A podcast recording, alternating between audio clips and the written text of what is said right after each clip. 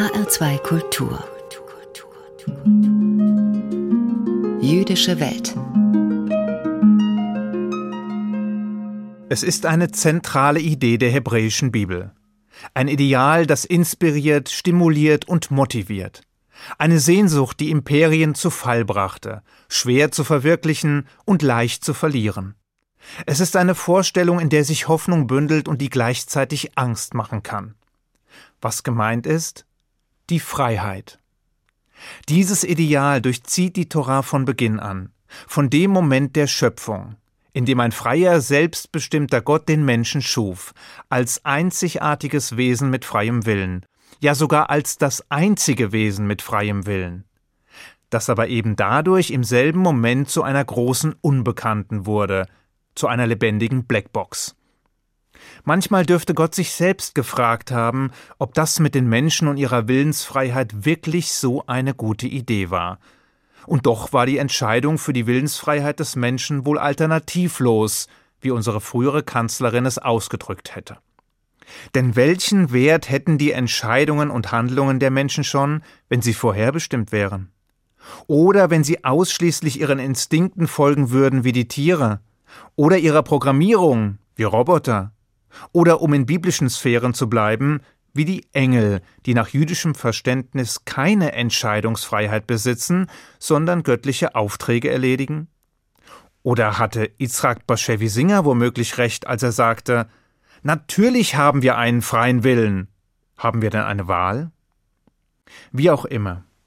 Kaum weniger bedeutsam war jedenfalls die Idee körperlicher Freiheit, also der Fähigkeit, die gefassten Entschlüsse auch in Handlungen übersetzen zu können sich frei bewegen zu können, ohne unmittelbare Einschränkung und ohne Zwang. Das bedeutet, die Textur der Freiheit ist in das jüdische Dasein und die jüdische Geschichte eingewoben. Nicht umsonst ist die Erinnerung an den Exodus so wesentlich, also an die Befreiung der Israeliten aus der ägyptischen Sklaverei und den langen Weg in die Freiheit. Übrigens, ließ sich nicht nur Martin Luther King von der Exodus-Geschichte inspirieren, als er die Bürgerrechtsbewegung in Amerika Mitte des letzten Jahrhunderts anführte, um gegen die Unterdrückung der Afroamerikaner in den Vereinigten Staaten aufzubegehren und einen tiefgreifenden Wandel herbeizuführen sondern etwa auch Benjamin Franklin, einer der Gründerväter der Vereinigten Staaten von Amerika. Er war es, der als Wappen des neuen Staates eine Szene aus der Exodus-Geschichte vorschlug. Und wäre es nach Franklin gegangen, so würde das große Siegel der USA heute nicht ein Weißkopfseeadler zieren, sondern Moses, wie er mit erhobener Hand am Ufer des Schilfmeeres steht, während der Pharao und seine Schergen von den Fluten überwältigt werden. Schade, dass er sich mit dieser Idee nicht durchgesetzt hat.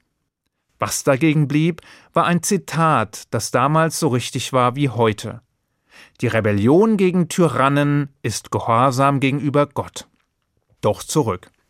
So sehr das Freiheitsideal die Torah durchzieht, so widersprüchlich scheint das Verhältnis mit Blick auf die zahlreichen Gesetze zu sein, welche in den fünf Büchern Moses vorgeschrieben sind. Will heißen, wenn ich aufgrund zahlreicher Gesetze nicht das tun und lassen kann, was ich will, wie frei bin ich dann? Verhindern die Geh- und Verbote meine Freiheit nicht vielmehr? Nicht ganz.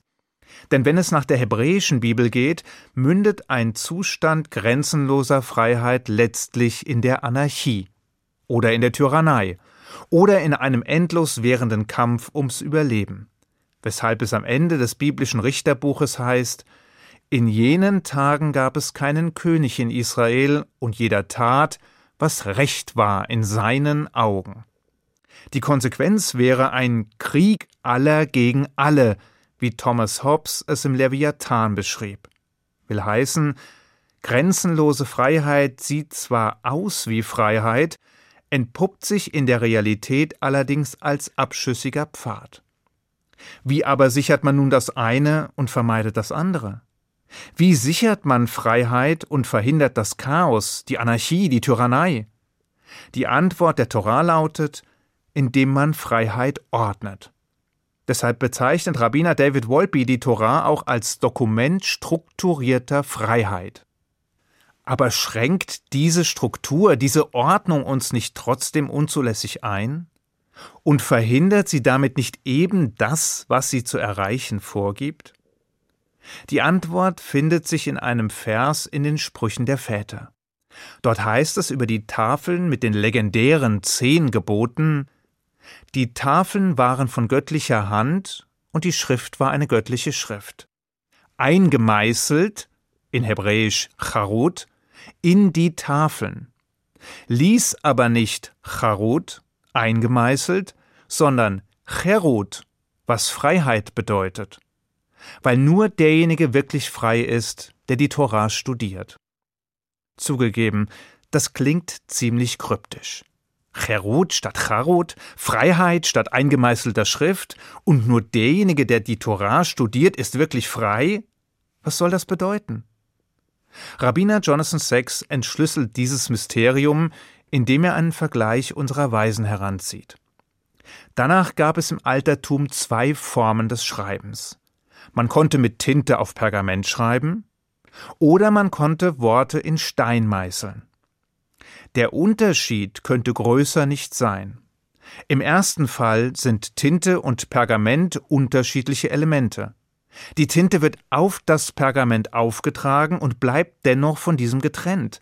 Sie kann abgerieben oder entfernt werden. Nicht so die Gravur in Stein. Wenn Schrift in Stein gemeißelt wird, eingraviert wird, dann wird sie selbst zu einem untrennbaren Teil des Steins. Die Schrift und der Stein werden eins. Was das Ganze mit Freiheit und Gesetz zu tun hat? Alles, wenn es nach Rabbiners Sex und unseren Weisen geht. Vor allem, wenn man diese unterschiedlichen Arten des Schreibens als Metaphern für das Gesetz versteht. Im ersten Fall wird das Gesetz von außen auferlegt. Die Menschen halten es, weil sie Angst haben, erwischt oder bestraft zu werden.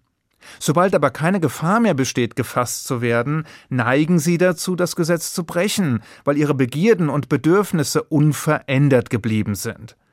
Die Regeln haben weder ihr Verständnis noch ihr Verlangen nachhaltig verändert.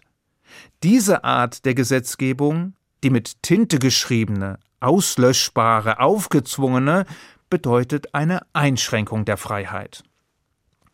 Ganz anders sieht es dagegen im zweiten Fall aus.